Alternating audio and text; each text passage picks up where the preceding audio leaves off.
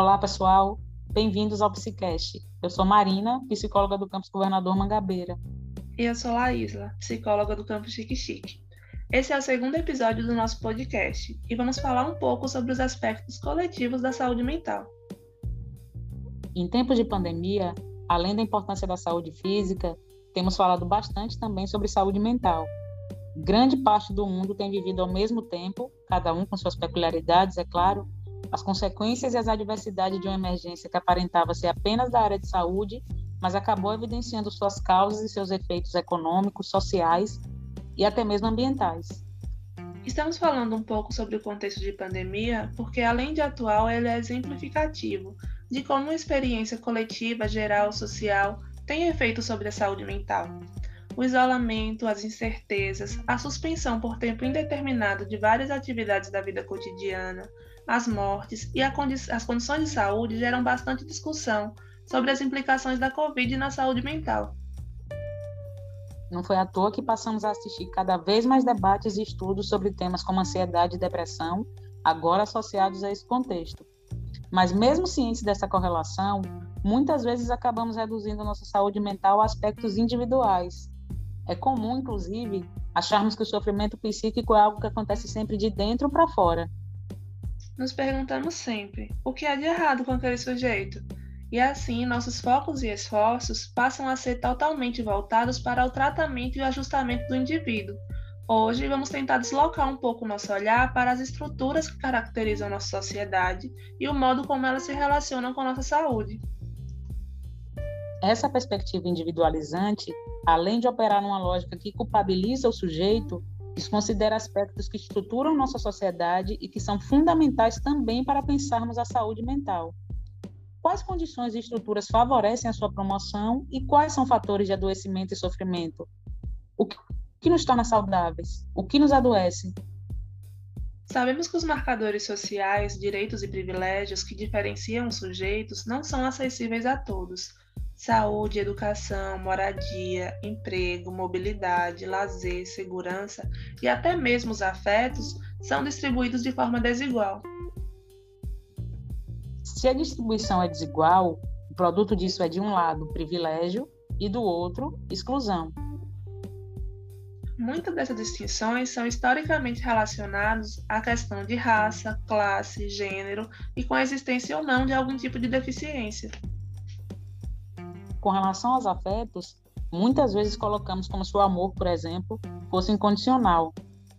Entretanto, os afetos, os gostos, os desejos são condicionados também por questões sociais. Sabe aquela ideia de amor romântico puro?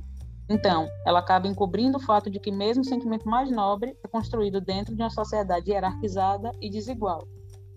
Tem gente que tem demais, tem gente que tem e tem muita gente que não tem. Desse modo, assim como muita gente tem mais dificuldade para ter acesso à saúde, à educação, a lazer, por exemplo, muita gente também fica, por motivos parecidos, excluídos do desenvolvimento das relações sociais e impedida de desfrutar os afetos, como carinho, amor, respeito, entre outros. Pensando nas questões sociais, sabemos que a saúde mental da população negra, por exemplo, é diretamente afetada pelo racismo Jeane Tavares, um estudo, inclusive, aponta que a saúde mental da população negra brasileira é comparada à saúde mental de pessoas que vivem em contexto de guerra. Isso porque o racismo é um determinante sobre questões econômicas, sociais e sobre acesso a direitos. É importante destacar que promover saúde mental também perpassa por garantir acesso a direitos, uma vez que eles garantem a dignidade humana e o exercício de fato da cidadania.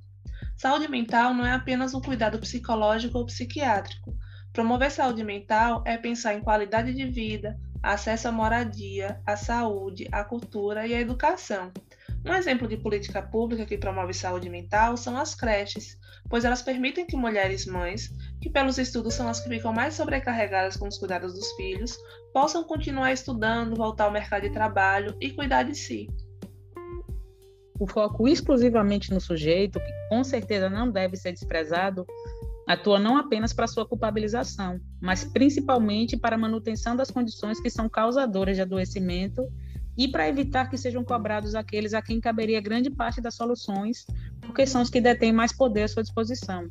caso dos poderes públicos, das instituições, dos super ricos, das pessoas brancas, dos homens heterossexuais e das pessoas sem deficiência. É importante pontuar também que, mesmo a saúde mental ou o sofrimento psíquico sendo determinado por questões que estruturam a sociedade, as lutas coletivas não necessariamente se opõem ao acompanhamento individual. Então, sempre que necessário, procure a ajuda de um profissional da saúde mental. Em resumo, o que queremos dizer, ainda que de forma introdutória, é que os aspectos individuais são de fato importantes e o olhar sobre o sujeito não deve ser desprezado, negligenciado nem deixado de lado. Entretanto, os determinantes coletivos também são de muita importância. É por isso que ressaltamos que políticas de emprego, de renda, de educação, de cultura, de diversidade, as ações afirmativas que garantem o acesso e direito às minorias são também políticas públicas de promoção de saúde mental. Exatamente. E nesse momento é fundamental lembrar que vacinação e um programa efetivo de imunização coletiva também promove saúde mental. Então é isso, pessoal. Falamos hoje um pouco sobre saúde mental, mas precisamos aprofundar mais sobre esses assuntos. Aguardem os próximos podcasts, nos quais serão trabalhados outros temas sobre saúde mental e qualidade de vida. Enquanto isso, vamos deixar no link do nosso canal algumas indicações de textos de autores como Fanon, Bell Hooks e Lia Weiner que podem ajudar no aprofundamento do assunto de hoje. Agradecemos por vocês estarem até agora conosco. Ficamos por aqui com um trecho da música Por um Mundo Melhor, cantada por MC e Tony Garrido. Voltamos na próxima quinzena com mais um Psicast. Recomeçar, repensar o mundo, modificar, ainda é possível. Acreditar que ele pode ser livre, sustentável e indivisível. Ser um mundo melhor para nós, nós todos, melhor para nossos filhos. Cair em si, cuidar da alma, se questionar também é preciso. Exercitar. O quê? O respeito, a liberdade, o altruísmo.